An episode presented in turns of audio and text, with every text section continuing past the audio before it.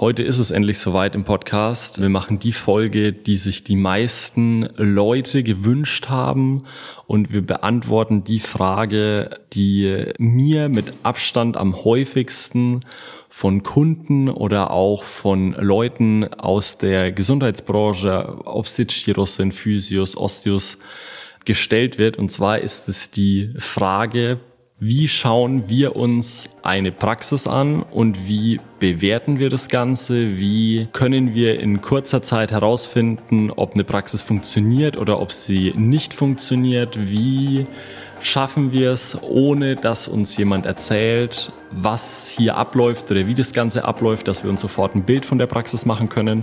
Und wie ja, ist einfach unsere Analyse einer Praxis am Ende? Und darüber sprechen wir in der heutigen Podcast-Folge und lüften das Geheimnis von Shiro Hype, wie wir eine Praxis analysieren.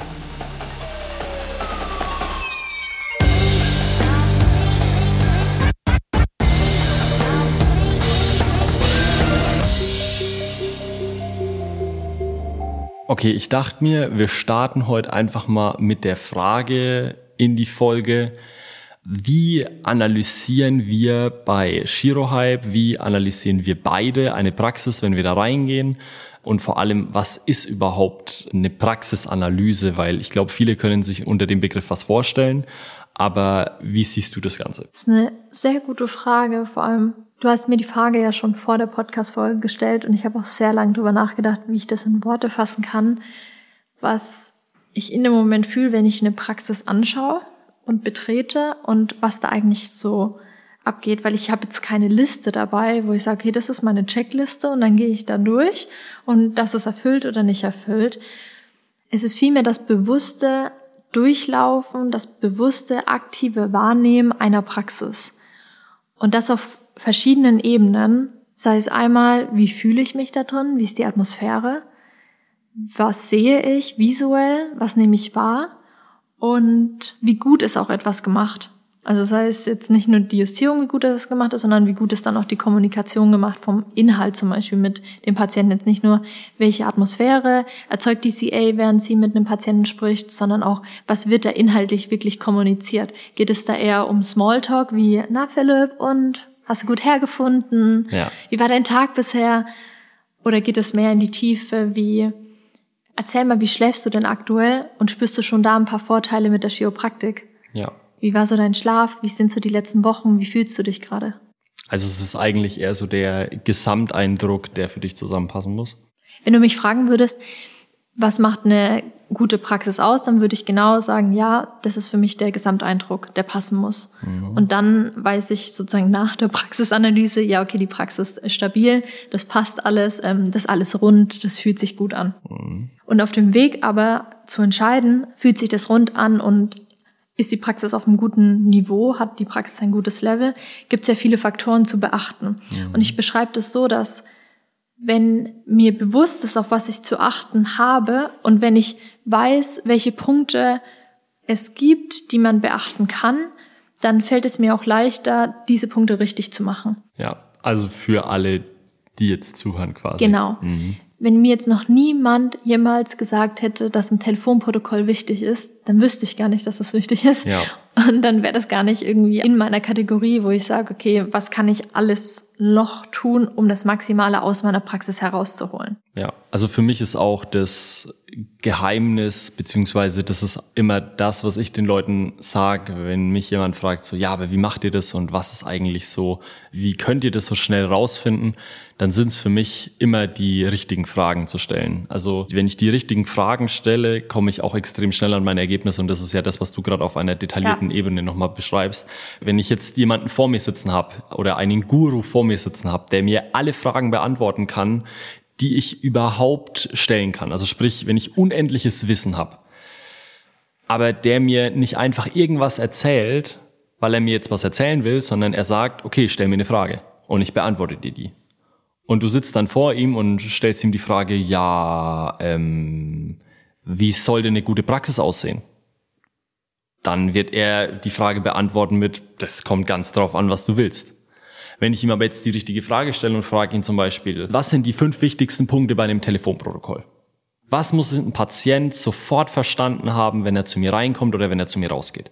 Dann ist die Tiefe der Frage oder dann ist die Frage eine andere und er kann mir auf diese Frage eine ganz andere Antwort geben.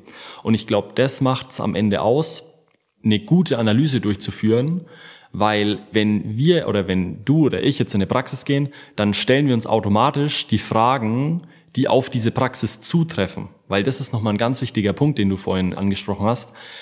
Ihr dürft euch nicht vorstellen, dass das eine Liste ist, die wir da in unserem Kopf abarbeiten und schauen, okay, haben wir das Check, haben wir das Check, haben wir das Check. In manchen Praxen, ganz plakatives Beispiel, ist das Telefonprotokoll essentiell wichtig, weil ich beim Betreten der Praxis schon merke, okay, es haben jetzt innerhalb von 15 Minuten sechs Leute angerufen, okay, Telefonprotokoll ist ein wichtiges Thema.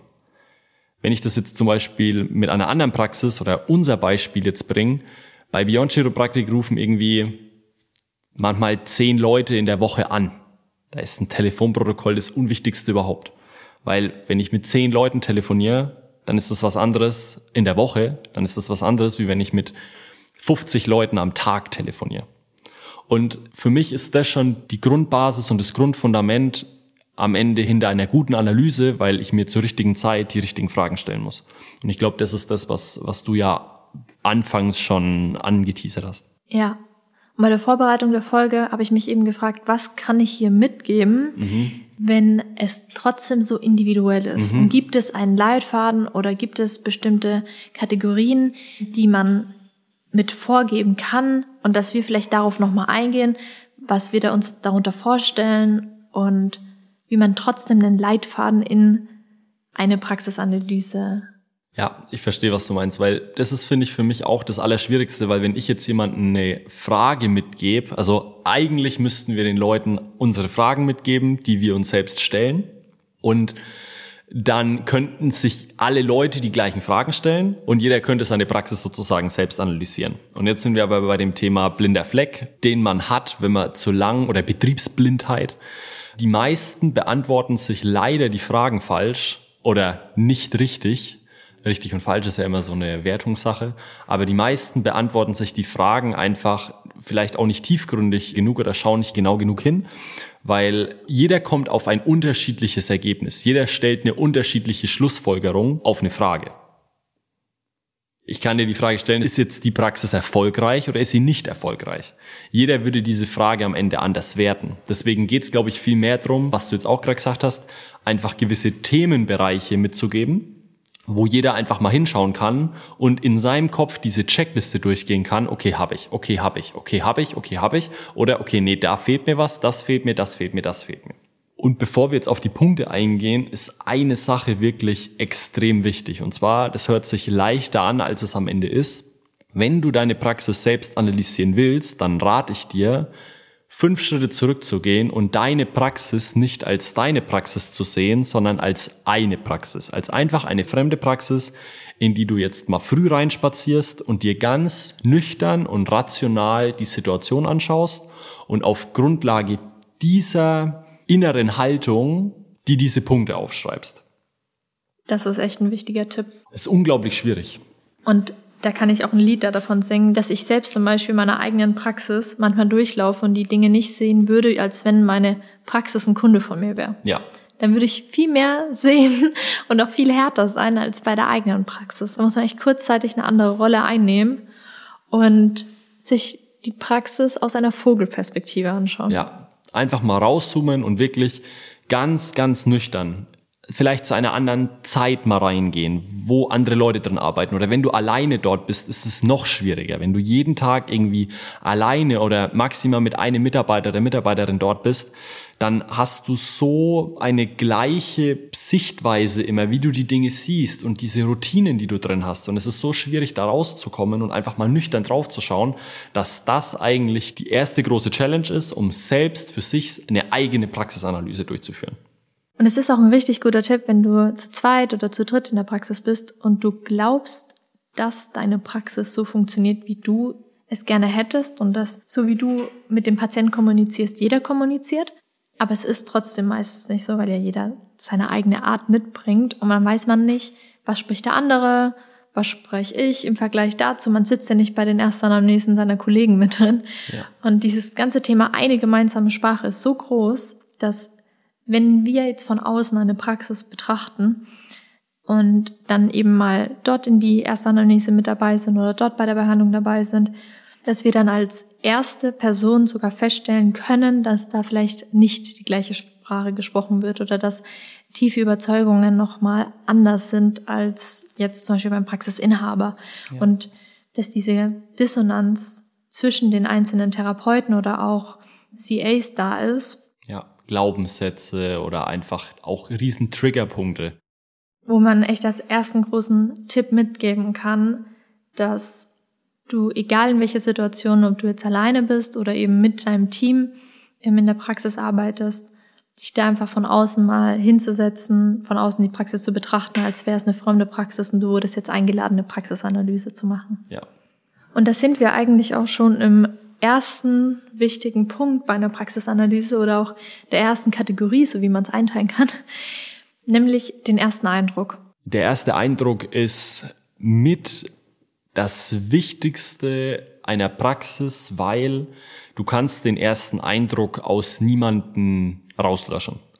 Und deswegen ist es so wichtig, dass einfach der erste Eindruck stimmt und Jetzt ist es schwierig zu sagen, was ist ein guter erster Eindruck und was ist ein schlechter erster Eindruck, weil ein erster Eindruck ist immer die Grundbasis für das, was du am Ende mit deinen Patienten machen willst oder mit den Menschen, die zu dir in die Praxis kommen, was du mit ihnen erreichen willst.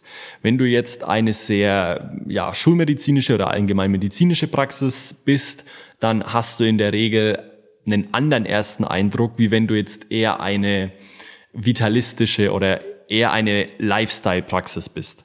Wenn du ja eher eine, sage ich mal, medizinischere Praxis bist, dann siehst du deine Patienten, dann bist du sehr distanziert, dann ist es sehr steril, es ist eine sehr hochprofessionelle Atmosphäre und der Mensch, der zu dir in die Praxis kommt, hat in dem Moment sofort verstanden, um was es bei dir geht und er kennt diese Situation auch aus anderen Lebenssituationen und deswegen kann er das für sich auch ganz leicht einkategorisieren. Deswegen kann dann in dem Fall zum Beispiel der Ersttermin viel kürzer ausfallen, weil Glaubwürdigkeit ist da, weil, hey, ich kenne das vom Orthopäden oder ich kenne das jetzt vom Arzt, der hat da nicht viel Zeit, drei, vier Minuten, das ist der Experte, der weiß, um was es geht, bum, bum, bum. Und wenn in so einer Praxis jetzt der Therapeut anfängt und fängt es Erklären an und fängt jetzt eine Story an und was es jetzt ist, um was es da geht und was Chiropraktik ist, dann entsteht schon die erste Dissonanz im ersten Eindruck beim Patienten, mhm. weil er sich sagt so, hä, das ist doch eigentlich eine schnelle Nummer so. Im Gegenbeispiel, wenn du jetzt in eine Praxis gehst, die dich von Anfang an erstmal komplett überfährt, weil du wirst geduzt, die Leute haben jetzt keine weißen Hosen an, sondern du kriegst einen Kaffee angeboten, wenn du da das erste Mal reingehst. Es ist eine super lockere Atmosphäre. Du wirst mit Namen begrüßt. Es setzt sich jemand zu dir und der redet erstmal mit dir, ey, bist du gut hergekommen? Wie geht's dir? Schau mal hier, hast du deinen Anamnesebogen? Den bitte einmal ausfüllen. Ich helfe dir da auch da dabei. Wir können die Fragen auch gern gemeinsam durchgehen dann ist es was, was der Mensch, der da sitzt, im ersten Moment nicht kennt. Es ist komplettes Neuland, auf das er sich da begibt und muss deswegen ganz anders an die Hand genommen werden. Du hast aber auch als Praxis in dem Moment eine ganz andere Möglichkeit, um den Patienten in deine Welt einzuladen, in deinen Band zu ziehen, eine neue Überzeugung, ein neues Glaubenskonzept sozusagen zu übertragen. Und deswegen ist es auch wichtig, direkt von Anfang an das durchzusetzen und auch mutig zu sein, zu sagen, ja, okay, bei uns ist es anders. Bei uns sind andere Regeln. Ja. Und es wie einen einheitlichen roten Faden durchzuführen. Ja. Und das ist auch der erste Punkt, den wir uns auch immer anschauen mit, ist dieser rote Faden gerade da oder vielleicht nur im Behandlungszimmer, aber nicht im Wartezimmer. Ja. Weil so viele Therapeuten achten nur darauf, wie sich der Patient im Behandlungszimmer fühlt. Und dann gibt es irgendeinen Wartebereich im Gang, man sich denkt, okay, der Patient wartet vielleicht länger, als er in der Behandlung ist. Und man muss da das Große und Ganze in einer Praxis anschauen. Ja, und deswegen ist es so, dass wir in allererster Linie, wenn ich mir eine Praxis anschaue, dann schaue ich mir als allererstes die Homepage an, dann schaue ich mir Social Media an, dann schaue ich mir alle anderen Kanäle an, die da existieren Und dann schaue ich mir die Bewertungen an, die Google-Bewertungen, dann schaue ich mir die Testimonials an. Also ich schaue mir alles an, was ich im digitalen ersten Eindruck da schon mal finden kann. Als nächstes. Und die Frage ist nämlich auch immer, wo beginnt denn eigentlich der erste Ja, Eindruck? genau. Nämlich nicht beim Ersttermin.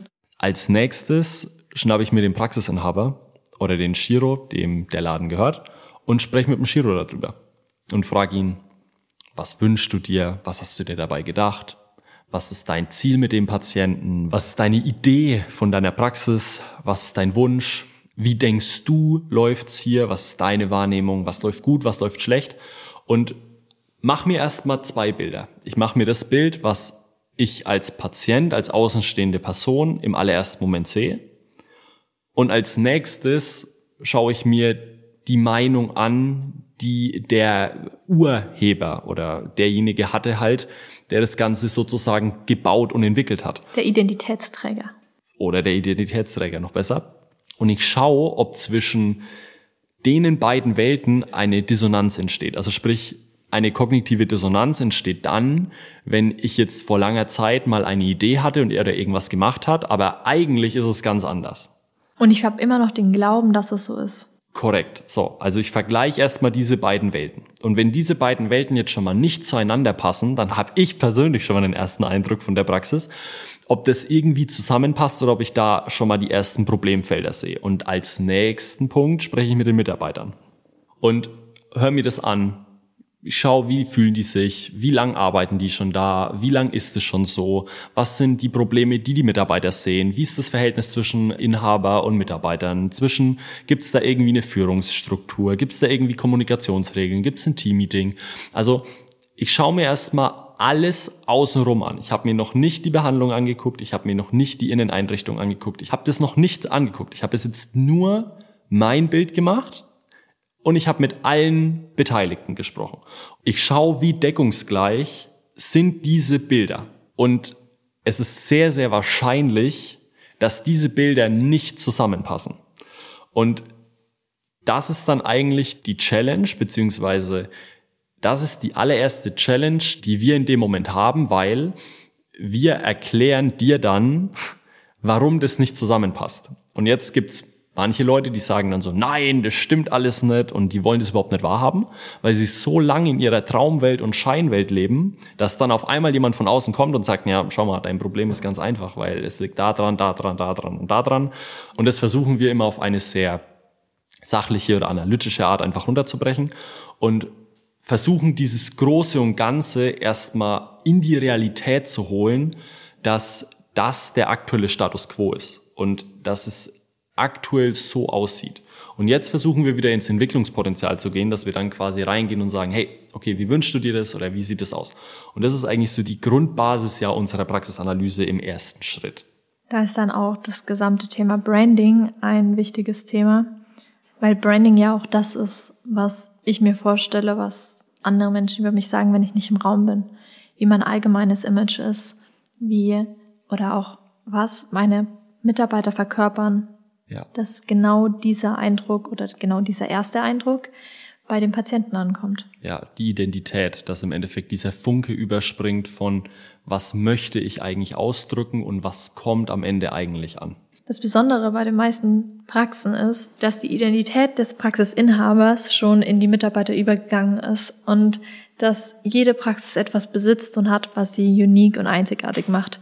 Und das ist auch so ein kleiner Tipp, den ich dir mitgeben kann, wenn du die eigene Praxis analysierst oder das ist auch das, was wir machen, wenn wir dann die Praxen analysieren. Was ist das eine, was dich und deine Praxis besonders macht? Ja, was ist the one thing?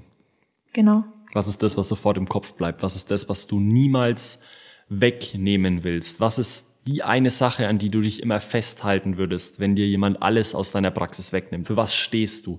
Was sind die Sachen, die einfach so unique und einzigartig bei dir sind, dass sie zu dir gehören wie dein rechter Arm sozusagen? Ja. Und zum ersten Eindruck, wenn man das alles zur Kategorie einsetzen würde, erster Eindruck, würde ich auch die Erfahrung, die Experience in der Praxis mit inkludieren. Ja, Das ist aber dann ja der nächste Schritt. Also mhm. jetzt haben wir mit den Leuten quasi gesprochen und jetzt gehen wir quasi so auf die nächste Ebene. Wie fühlt sich jetzt der Patient, wenn er in die Praxis kommt? Und passt das zusammen, was jetzt alle erzählt haben, was der Shiro will, was die CAs wollen, was auf der Homepage steht? Also passt dieses Bild, passt der erste Eindruck zu dem, was der Patient erfährt, wenn er das allererste Mal sozusagen in die Praxis kommt? Also sprich, welche Erfahrung macht der Patient am Ende, wenn er in die Praxis kommt? Und, wie fühlt sich das auf der einen Seite für die Patienten an, aber wie ist auch im Endeffekt dieser Flow oder diese Energie am Ende in der Praxis zwischen den Chiros, zwischen den CAs und einfach in der Arbeit erstmal. Und das Besondere dabei ist, dass dieses Wort Erfahrung so leicht dahingesagt ist und dass man das so einfach übergehen kann, wenn man sagt, ja, das ist der Ablauf, das ist die Struktur und das ist ja dann auch gleichzeitig die Erfahrung, die der Patient bei uns macht. Aber es geht dabei viel mehr um das Große und Ganze, um Wohlfühlen, um am richtigen Ort sein, Vertrauen aufzubauen. Stell dir vor, du buchst dir ein Chiro-Seminar und du möchtest ja, du hast ja eine gewisse Erwartungshaltung, du möchtest ja etwas dabei lernen und mitnehmen. Es macht aber einen Unterschied, ob ich zu einem einfachen Seminar gehe und dort einfach was lernen und mitnehme oder ob ich dort eine Erfahrung habe, ob ich dort Spaß hatte, ob dort viel gelacht wurde, ob es ein Miteinander war, ob es ein richtig guter Austausch war. Ein Moment, ein Gefühl, was ich mit nach Hause nehme und sage, boah, das war so ein geiles Wochenende. Das will ich nochmal leben. Es hat was verändert. Es hat was mit mir als Person gemacht. Das ist dann die Erfahrung, die dann quasi hängen bleibt. Die meisten haben bestimmt schon mal so ein Wochenende erlebt und die Kunst ist es, dieses Wochenende bei jedem einzelnen Termin für den Patienten wieder erleben zu lassen. Genau, dass der Patient quasi genauso eine Erfahrung macht, die er bei dir am Ende in der Praxis machen soll. Und jetzt sagen viele, ja, aber wie soll ich denn jetzt bitte bestimmen, welche Erfahrung der Patient bei mir macht? Ja, genau, das ist ja genau die Challenge. Das ist ja, ja genau die, die Magie, Kunst. das ist die Kunst am Ende einer guten Praxis. Um jetzt hier hinter diesen ganzen Punkten mal so ein bisschen in ein Mini-Resümee zu ziehen. Genau diese Punkte fließen am Ende alle mit in den Branding-Prozess ein, weil am Ende vom Tag, und das haben wir vorhin auch schon gesagt, ist Branding das, was die Leute über dich sagen, wenn du nicht im Raum bist. Dein Ruf in der Region sozusagen. Und dieser erste Eindruck und all diese Themen, die wir jetzt gerade schon mal angerissen haben, sind der Status quo oder die aktuelle Situation, wie die Leute sozusagen dich als Praxis wahrnehmen und wie deine Praxis funktioniert. Also sprich, was ist die aktuelle Situation und was ist das eigentliche Ziel? Welches Ziel verfolge ich eigentlich in meiner Praxis? Und das ist so ein kleiner Bestandteil am Ende im Branding-Prozess, der aber sehr, sehr wichtig ist, um einfach die Richtung vorzugeben und um ja, sich ein erstes Bild von der Praxis zu machen. Ja, genau. Hast du richtig gut nochmal zusammengefasst. Wenn Kategorie 1 erster Eindruck ist, ist für mich Kategorie 2 Kommunikation. Ja. Warum? Weil man steht jetzt ja schon in der Praxis und hat sich den ganzen ersten Eindruck angeschaut. Und das ist auch der Moment, was ich am Anfang versucht habe zu beschreiben. Jetzt, wo du schon ein Gefühl von uns bekommen hast, einen Blick da dafür bekommen hast, worauf wir schauen und achten während einer Praxisanalyse, sind dir schon unterbewusst paar Dinge aufgefallen, was genau zum ersten Eindruck gehört. Und der zweite tiefere Schritt ist einmal genau hinzuhören, was wird denn kommuniziert und sind alle Beteiligten in der Praxis gerade klar, gibt es Systeme und Prozesse und werden diese auch genauso umgesetzt. Mhm. Wir haben ja schon mal eine große Podcast-Folge gemacht über Systeme und Prozesse und die kannst du dir an der Stelle gerne nochmal anhören, weil wir da genau drauf eingegangen sind, welche Systeme und Prozesse es gibt und in einer Praxisanalyse sind Systeme und Prozesse super wichtig. Weil es ist ein Unterschied zu sagen, ja, CA, du kümmerst dich um unsere Patienten vor der Behandlung, während der Behandlung, vielleicht während dem Rescan. Oder wenn vor der Behandlung kommunizierst du das und das, nach der Behandlung bitte nochmal das kommunizieren, Rescan, das sind die fünf To-Dos, die du währenddessen machst und das ist auch die passende Kommunikation dazu. Sprich, man kann so viel mehr systematisieren und noch so viel mehr aus der Kommunikation einer Praxis herausholen. Und da ist auch so viel Potenzial, was liegen bleibt. Und wenn du das komplett ausschöpfst, kannst du deine Konkurrenz, kannst du deine gesamte Region so hinter dir lassen und einfach voranziehen. Du kannst komplett alle outperformen. Weil in jeder Praxis die Kommunikation zum aktuellen Zeitpunkt noch so eine Schwachstelle ist. Ich finde, das ist ein extrem guter Punkt. Ich würde den aber nochmal aufmachen, weil ich würde das nicht auf die Kommunikation, auf die verbale Kommunikation beschränken, sondern auch auf die nonverbale Kommunikation. Für mich ist das ein Riesenunterschied. Ich gebe euch mal ein Beispiel. Ihr stellt eine CA ein und die CA soll in Zukunft die erste Untersuchung. Und ihr sagt der CA, pass auf, das ist ganz einfach, die ist vielleicht schon MFA gewesen, also hat einen medizinischen Background, kann das oder ist vielleicht gerade in der Heilpraktiker-Ausbildung. Und ihr würdet der Person sagen, pass auf, das sind die Tests, die wir machen. Du stellst ihn ins Spinalizer oder du machst einen Posture-Scan, du stellst ihn auf die Wagen, du machst noch hier vier, fünf, sechs, sieben, acht neurologische Tests und das arbeitest du jetzt alles ab und dann schreibst du das alles hier ins Programm rein und dann gibst du mir das und ich mache den Rest. So. Das ist die eine Möglichkeit. Jetzt kann ich euch sagen, was diese Person macht. Sie wird kein Wort mit dem Patienten reden, wird einfach ihre Tests, Untersuchungen und vorgegebenen Dinge erfüllen und wird ihre Liste abarbeiten. Jetzt ist es aber ja unglaublich wichtig, dass der Patient weiß, was da gerade passiert. Wenn jetzt die Person überhaupt nicht weiß, was sie da gerade macht, weil sie überhaupt keinen Background in dem Thema hat und überhaupt keine Idee davon bekommen hat, was ihre eigentliche Aufgabe ist. Mhm. Also sprich, was ist die eigentliche Aufgabe von dieser Voruntersuchung, von diesem ersten Termin.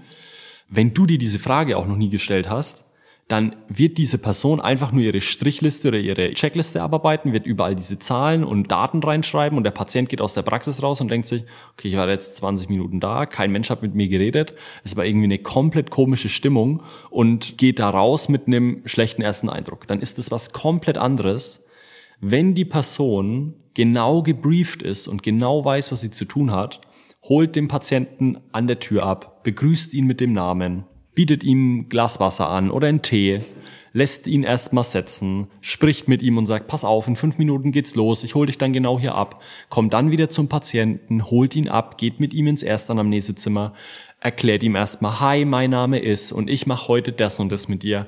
Und als allererstes schauen wir uns den aktuellen Gesundheitszustand an und da geht's da und da und da drum.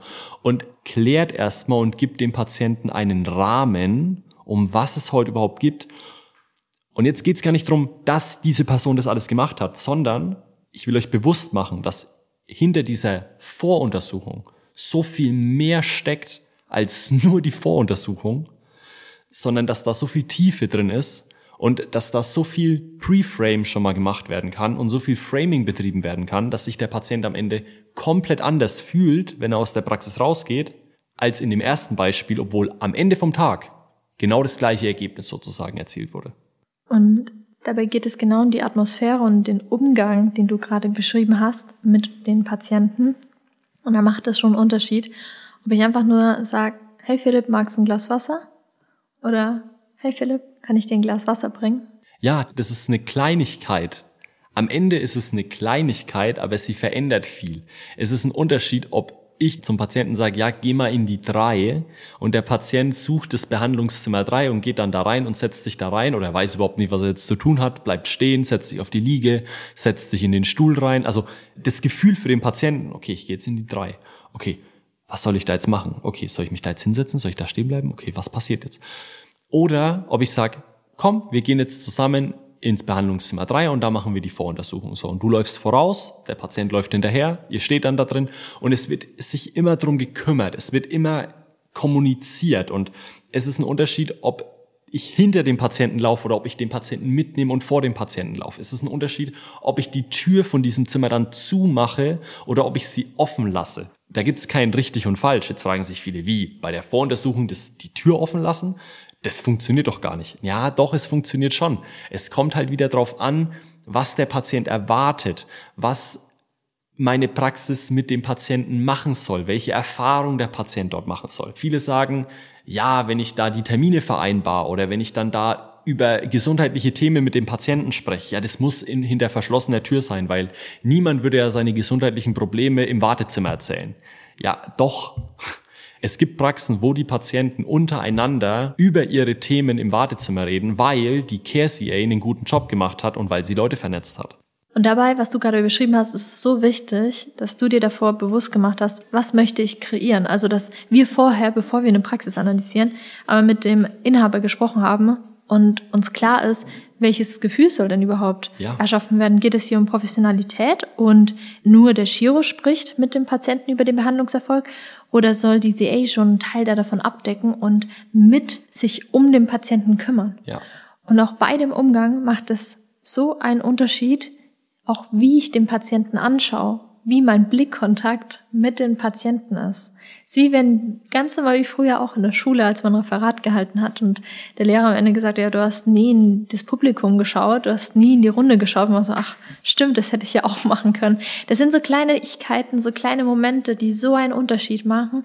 Deswegen ist eigentlich der größte Tipp, den man da mitgeben kann, ein bewusstes, aktives, anwesend sein, während man arbeitet und dass man sich so bewusst darüber ist, was gerade die Tätigkeiten sind und wie ich den Aufenthalt meines Patienten während der Zeit bei uns einfach ihm noch mehr Interesse zeigen kann. Ja. Und es hört auf jeden Fall nicht im Wartezimmer auf und es bezieht sich nicht nur auf die CAs, sondern auch auf alle Chiros und alle Therapeuten.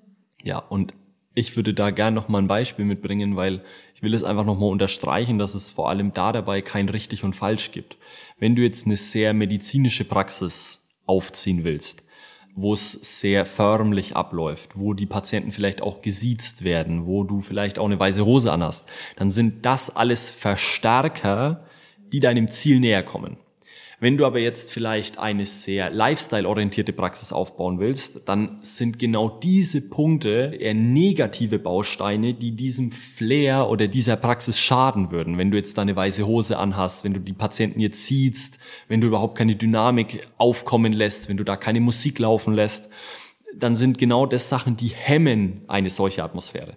Und ich will einfach nochmal dieses Bewusstsein schaffen, dass es kein richtig und falsch gibt, sondern dass es am Ende nur wichtig ist, dass der rote Faden durchgezogen wird und dass es ein stimmiges Konzept ist und dass ich mir nicht überall die Bausteine rausnehme, die mir jemand gesagt hat, hey, das ist gut und das ist schlecht, wenn es am Ende nicht zu dir passt und wenn es nicht zu deiner Praxis passt und wenn es nicht zu deinen Stärken passt, dann können die besten Systeme und die besten Kommunikationsstrategien für dich nicht passen, wenn es einfach nicht zur Brand passt, wenn es nicht zur Praxis passt. Ja, und das zeigt auch wieder, dass es, wie du sagst, kein einheitliches Konzept gibt. Es ist ein Riesenunterschied in der Terminvergabe. Auch nochmal als Beispiel. Weil die meisten sagen, ja, die Intensivphase sind bei mir zwölf Termine. Und dann machen sie mit den Leuten sechs Wochen lang zweimal die Woche einen Termin aus. Aber es ist ein Unterschied, wie ich diese Termine vereinbare.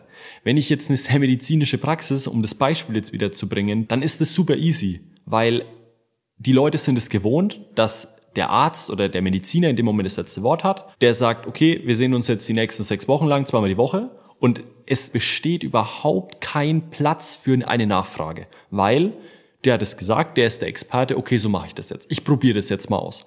Wenn ich jetzt eine Lifestyle-Praxis habe, wo ich mit dem Patienten interagiere, wo ich Raum für Fragen zulasse, wo ich auf einmal eher mit dem Patienten auf Augenhöhe bin, wo ich jetzt eine Gesprächsdynamik entstehen lasse, ja, und ich sag zu dem, ja, du kommst jetzt die nächsten sechs Wochen zweimal die Woche.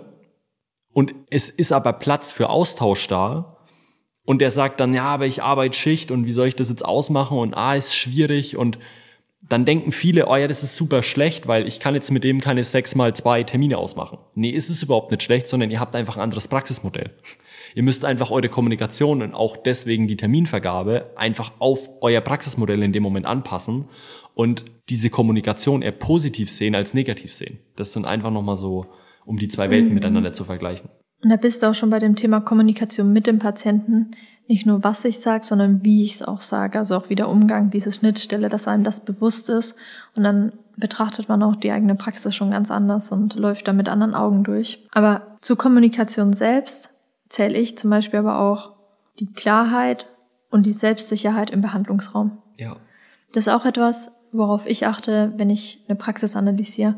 Wie ist denn der Umgang mit den Patienten? Wie fühle ich mich als Patient? Wie klar ist mein Behandler und wie sicher fühle ich mich? Also vertraue ich dann meinem Behandler? Ja, und es kommt dann auch zusätzlich mit dazu, dieses ganze Thema Vertrauen, Glaubwürdigkeit, Klarheit, Selbstsicherheit. Mindset. Es ist was anderes, wenn ich sage, oh ja, schauen wir mal, du kommst jetzt einfach mal die nächsten vier Wochen zweimal und ah, ich weiß gar nicht, ob ich dir jetzt bei dem Problem helfen kann. Wir gucken uns das einfach mal an und schauen halt dann mal, ähm, ob ich dir da helfen kann. Oder ob ich einfach klipp und klar bin und mit 100%iger Selbstsicherheit und Klarheit an den Patienten rangehe, ihn an die Hand nehme und ihn auf seinem Weg begleite. Dasselbe gilt auch an der Front, also als Front CA. Wenn ich Recall-Anrufe tätige und dabei eher in eine Haltung gehe wie, oh ja, jetzt muss ich da ja anrufen und jetzt hat mein Chef gesagt, ich muss da jetzt anrufen oder mein Chef hat mir gesagt, ich muss die jetzt anrufen, ich habe eine Liste bekommen. Gehe dann hin, hi Jürgen, ähm, bist ja schon lange nicht mehr da gewesen. Da ist der Vorwurf schon mal gleich reingedrückt. Deswegen wollte ich jetzt einmal fragen, ob wir dann einen Folgetermin ausmachen wollen. Ja, Bullshit. Oder ob ich mit absoluter Klarheit sage, hi Jürgen, dein letzten Termin, da warst du ja aus dem, dem Grund nicht da. Wir haben ja vereinbart, dass ich mich nochmal melde bei dir. Ich hoffe, dir geht's ganz gut in der Zwischenzeit. Wollen wir dann einen Folgetermin vereinbaren? Komplett andere Herangehensweise. Und das sind halt genau diese Sachen. Recall ist am Ende Recall. Aber wie ich das Ganze dann mache und auf was ich dann achte, kommt halt wieder drauf an, was ich dann am Ende bei meinem Patienten erzeugen will und welche Erfahrung der Patient dann wieder in Bezug auf die Praxis machen soll. Was soll der Patient im Kopf haben? Wie soll er aus dem Gespräch rausgehen? Ja, und genau aus dem Grund ist Kommunikation ein so wesentlicher Bestandteil und ich glaube auch, dass man nach den letzten 15 Minuten verstanden hat, warum viele Praxen da noch Schwierigkeiten haben, weil es einfach so ein großes Fass ist, um man selbst gar nicht weiß, wo startet man da jetzt. Ja, wo es ist fast ohne Boden. Es ist ein gigantisch großes Thema. Und es kann auch alle halbe Jahre wiederholt werden, weil man in alte Routinen, alte Muster fällt, man ja. Dinge ganz anders kommuniziert, als man sich das vor einem halben Jahr vorgenommen hat.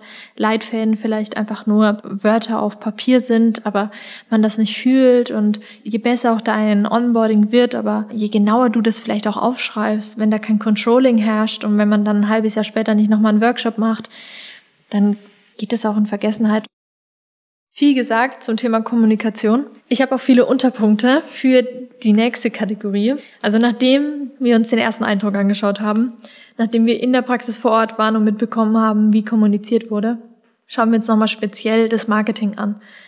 Und dabei ist wichtig zu verstehen, dass Marketing immer ein Verstärker von dem ist, was du ja auch verbreiten möchtest. Also ohne Kategorie 1 kann Kategorie 3 nicht gut werden. Und Marketing ist jetzt ein riesiger Begriff und wir stecken da ganz, ganz viel drunter, weil die ganzen Zahlen, das ganze Thema Reporting fließt alles bei uns mit ins Marketing ein, weil am Ende baue ich aufgrund des Reportings mein Marketing. Wenn ich mehr Neupatienten brauche, mache ich ein anderes Marketing, wie wenn ich mehr Bestandspatienten brauche.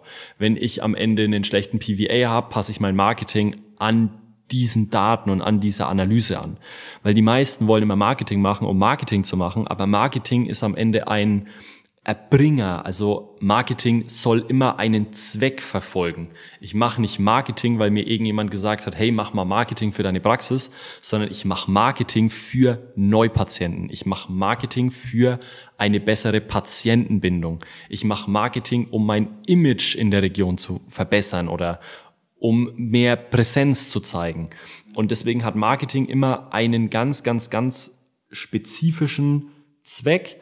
Und jetzt kann ich entweder entscheiden, ich mache das nach Bauchgefühl oder so wie wir es machen, wir schauen uns einfach die Zahlen an, wir schauen uns die Daten an, wir analysieren das und passen dann aufgrund dieser Analyse und aufgrund der Zielsetzung unser Marketing an. Und nachdem wir die Zahlen angeschaut haben und uns auf Datenfakten basieren, schauen wir uns auch wirklich die Kampagnen an, die gelaufen sind für Neupatientensuche, für Mitarbeitersuche. Was bedeutet denn, wenn eine Praxis sagt, ja, ich schalte Ads? Wo schaltest du die Ads? Was verstehst du darunter? Was verstehst du unter Google Ads? Und wir schauen uns das einmal komplett an, weil es so wichtig ist, zu wissen, was da eigentlich gerade passiert ist. Weil stell dir vor, du schaltest einfach mal oder irgendeine Agentur hat irgendwelche Ads für dich geschaltet und du weißt gar nicht genau, welche Copies wurden benutzt, welche Creatives wurden benutzt, also welche Texte, welches Bildmaterial ist nach draußen gegangen und vor allem, welches Bild von deiner Praxis hat das bei den Leuten in deiner Region erzeugt. Ganz wichtiger Punkt. Unglaublich wichtig. Weil Ätze nicht Ätz und das ist einfach ein Skill, wie nicht jeder justiert gleich. Ja. Und um das fast jetzt auch aufzumachen, es ist einfach unglaublich wichtig, alle Kanäle anzuschauen. Also sprich, hast du irgendwelche Kooperationspartner? Welche Kooperationspartner hast du? Was sagen diese Kooperationspartner über deine Praxis aus? Willst du mit diesen Marken in Verbindung gebracht werden? Willst du mit diesen Menschen in Verbindung gebracht werden? Was haben diese Menschen für einen Ruf? Wie viele Leute kommen über diese Kooperationspartner oder Empfehlungen oder whatever? Ähm, hast du irgendwie Flyer oder hast du irgendwie Aktionen in der Vergangenheit gemacht? Es sind so wichtige Punkte, wenn du zum Beispiel eine Aktion gemacht hast, wo dein Ersttermin 10 Euro günstiger war, dann hat dein Ersttermin nicht mehr den Wert, den er vorher hatte. Das ist ganz, ganz wichtig. Hast du eine Preiserhöhung in letzter Zeit gemacht? Das sind alles solche Faktoren, die spielen da alle mit rein.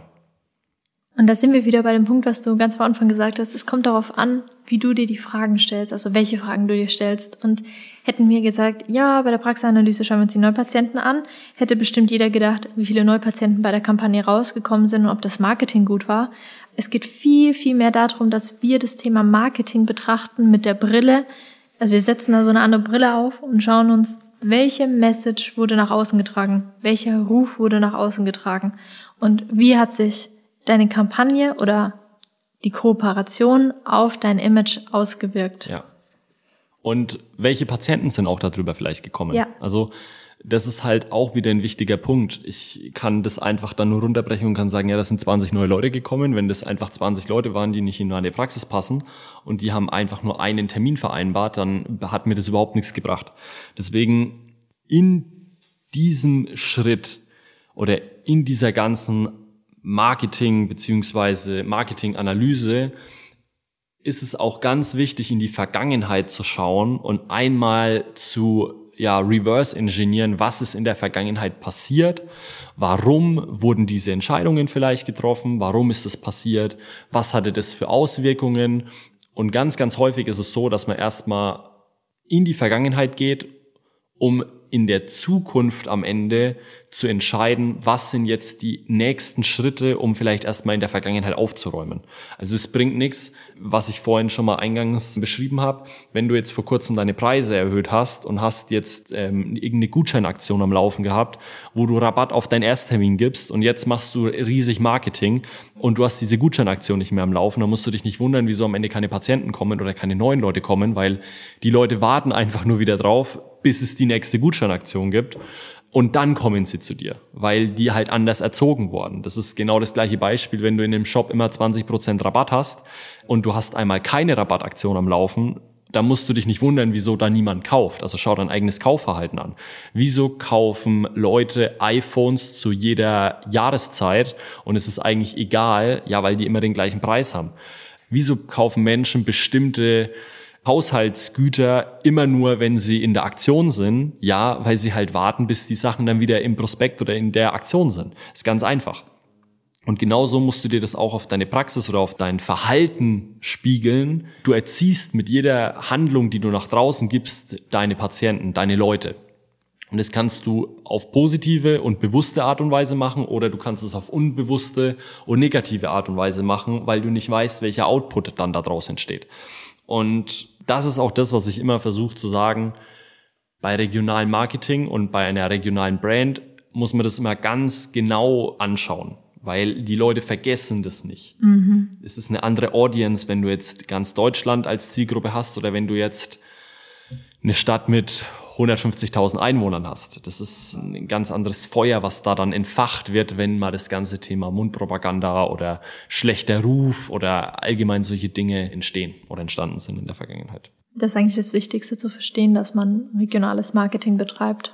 Als Abschluss vielleicht habe ich mir überlegt, wie schließen wir die Folge ab? Und ich will nicht dieses Bild mit dieser Folge erzeugen, dass das der richtige Weg ist. Es gibt ganz viele Leute, die schauen sich Praxen an und die geben da ihre Meinung dazu ab und die schauen sich das an und ich bin immer der Meinung, man kann irgendwo von jedem was mitnehmen und man kann von jedem irgendwo was lernen. Die Frage ist immer, passt es dann, was diese Person zu mir sagt, zu dem, was ich wirklich als Ziel verfolge oder das, was ich als Idee von der Praxis habe? Und was ich auf gar keinen Fall will, ist, es geht nicht drum alle diese Sachen zu wissen, sondern es geht darum, diese Sachen auf sich anzuwenden, sich die richtigen Fragen zu stellen und dann auf Grundlage dessen das Ganze richtig zu bewerten, richtig einzuordnen. Und die Kunst ist es dann nicht, dieses Wissen in sich zu haben, dass ich weiß, okay, ich schaue mir erst das an, erst das an, erst das an, sondern die Bewertung am Ende zu treffen, die, die Schlussfolgerung, das Fazit, den Rückschluss. Und aufgrund des Rückschlusses auch dann wieder die richtige Entscheidung zu treffen. Und das ist am Ende für mich die Essenz. Und dabei auch ein gewisses Gespür mitzubringen, was genau zu welcher Zeit sein muss und auch zu wissen, wann etwas vielleicht auch zu viel ist, over the top ist und gar nicht zur Praxis passt. Ja. Und zu dem Thema finde ich es auch ganz wichtig. Das ist auch der Grund, wieso manche Kommunikationsleitfäden oder manche Systeme einfach nicht für jede Praxis funktionieren. Wieso du auf Seminaren bist und dir denkst, ja, das hat sich alles schön und gut angehört oder ja, das mag für den Sinn machen, aber bei mir funktioniert das nicht. Genau das ist der Grund, weil jede Praxis am Ende einzigartig ist und unique ist und es ist oft gar nicht so einfach, sich selbst ausdrücken zu können mhm. und auch das am Ende auf die Straße zu bekommen, was man irgendwo im Kopf hat. Das, was man sich irgendwann mal gedacht hat, wie man die Praxis eröffnet hat. Diese Idee auch hochzuhalten und dann wirklich immer wieder dran zu arbeiten und umzusetzen. Und da verstehe ich jedem, der sagt, hey, irgendwann ist es einfach verwässert. Das heißt visuell, kommunikativ. Ja oder auch von der Atmosphäre her. Und es geht gar nicht darum, alles immer von Anfang an alles richtig zu machen und das zu perfektionieren, sondern es geht einfach darum, den Anspruch immer hochzuhalten und immer dafür zu arbeiten, genau das, was man am Anfang gesagt hat, das ist mein Ziel, das ist der Way to go, dass man den einfach immer weiter verfolgt und nicht irgendwann sagt, ach, ist doch egal oder irgendwo halbherzig wird, weil das hat am Ende erstens die Chiropraktik nicht verdient und das haben am Ende auch nicht deine Patienten verdient, die jetzt zu dir kommen und die sagen, ja, ich komme zu dir, weil ich will das machen oder das fühlt sich für mich gut an. Wenn du am Ende das nur noch halbherzig machst und es fängt bei den Kleinigkeiten an, dann wird es irgendwann alles verwässern und ähm, wird nicht mehr so gut funktionieren, wie du dir das vorstellst. Und wie ich auch schon vorher gesagt habe, dass die Identität das Allerwichtigste einer Praxis ist. Also selbst wenn du dir denkst, ach, ist doch egal, ob ich da drin bin oder ich ziehe mich dann irgendwann mal raus oder Nein, ob ich da Quatsch. jetzt 100% reinstecke oder nicht, ist ja auch egal. So ist es nicht, weil jede Praxis aus dem Kerngedanken und der Kernidentität besteht und es genau das ist, was die Patienten dann auch spüren und fühlen, wenn sie in die Praxis kommen. Guter Abschluss. Okay, ich glaube, wir haben einen ganz guten Überblick darüber gegeben, wie wir sowas anschauen, wie wir da rangehen. Wir könnten mal einen Teil 2 da dazu machen. Ich glaube, wir machen da eine Umfrage. Stimmen gerne einmal ab. Möchtest du einen Teil 2? Ja, nein. Und kommentier gerne deine Frage in Bezug auf die Folge dann können wir die auch für die nächste Podcast-Folge wieder mit ja. reinnehmen. Also sprich, wenn wir irgendwie ein Thema zu schnell abgeschlossen haben oder irgendwas äh, da angeschnitten haben, wo du sagst, hey, da will ich irgendwie noch mehr wissen oder da müsst ihr unbedingt noch mal drauf eingehen, dann einfach kommentieren und dann bauen wir das in die nächsten Folgen mit ein. Wenn du dich jetzt fragst, ja, wo soll ich denn da kommentieren und wo finde ich denn das? Wenn du Spotify-Hörer bist, dann kannst du einfach in die Folgeninformationen reinklicken und dann findest du doch die Umfrage und Fragen und Antworten. Falls du kein Spotify-Hörer bist und über einen anderen Weg den Podcast hörst, dann schreib uns gerne auf Instagram. Da sind wir immer erreichbar. So, jetzt noch einen schönen Tag, Abend, wann auch immer ihr die Folge hört. Und bis nächste Woche Montag. Wir hören uns. Ciao, ciao.